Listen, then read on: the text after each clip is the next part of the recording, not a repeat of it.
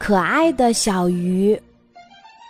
今年五月份，我们家迎来了三位小客人，你们猜他们是谁？哦，原来是妈妈给我买的三条漂亮的小鱼，它们的颜色真是罕见，一条明黄色，一条嫩绿色，还有一条是火红色的。虽然它们只有我的橡皮那么大，但麻雀虽小，五脏俱全。它们活泼又健康。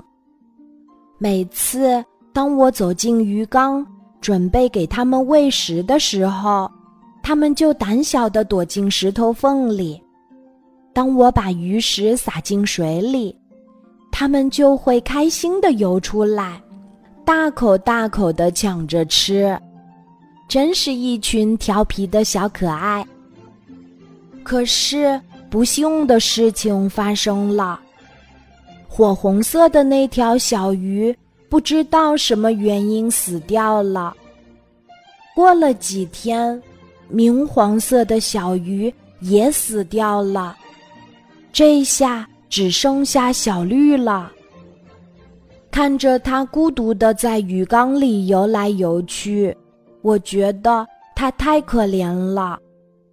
我认真的观察这条幸存的小鱼，发现它有着闪闪发光的鳞片、晶莹剔透的大眼睛和小巧灵活的鱼尾，真是太美丽了。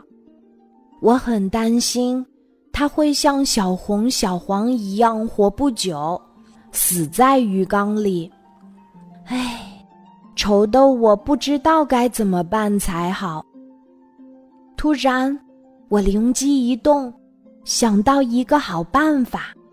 我们家楼下有一个月湖，为了小绿的健康和自由，不如我们把它放生吧。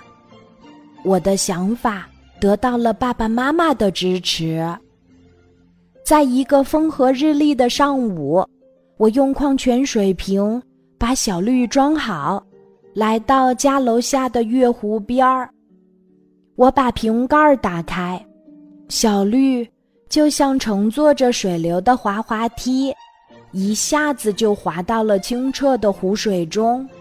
小绿自由了，太好了！事情过去好几个月了，我很想小绿。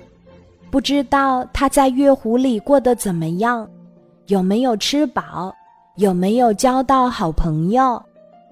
他在鱼缸里游来游去的画面总是在我的脑海里浮现。希望他快乐，拥有美好的未来。